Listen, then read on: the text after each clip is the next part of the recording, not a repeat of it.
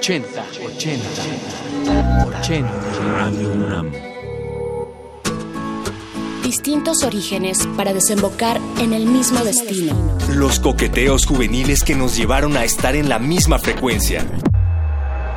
¿Cómo fue tu primera vez? Les saluda Maripaz Jenner, jefa del Departamento de Producción de Radio UNAM. Es un gusto estar con ustedes y quiero compartirles lo siguiente.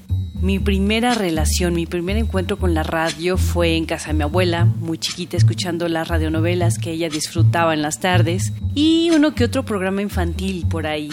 Es eh, interesante porque mi primera producción en radio fue precisamente de un programa infantil en la XB. Eh, después de la universidad hice mi servicio social en el IMER y coincidió precisamente con eh, una productora que tenía a su cargo esta serie. Entonces la coincidencia estuvo interesante, estuvo bonita. Me, me, gustó dar mi primer paso como productora haciendo esta emisión para, para chavitos. Mm, una anécdota de la radio que me gusta contar actualmente es que he visto la evolución de la radio. Cuando inicié haciendo programas era cargar con discos long play, con guiones escritos, con cintas de 1200 pies, con la tijera y el splicing para hacer ediciones, ediciones a, a mano, a dedo.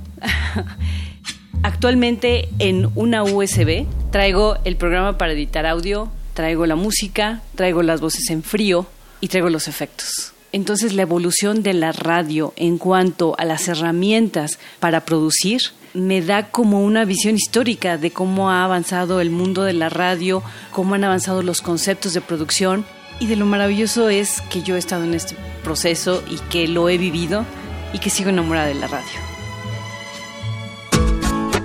Un primer día para ocho décadas. 80 años de Radio UNAM. Radio UNAM. 80 años. Resistencia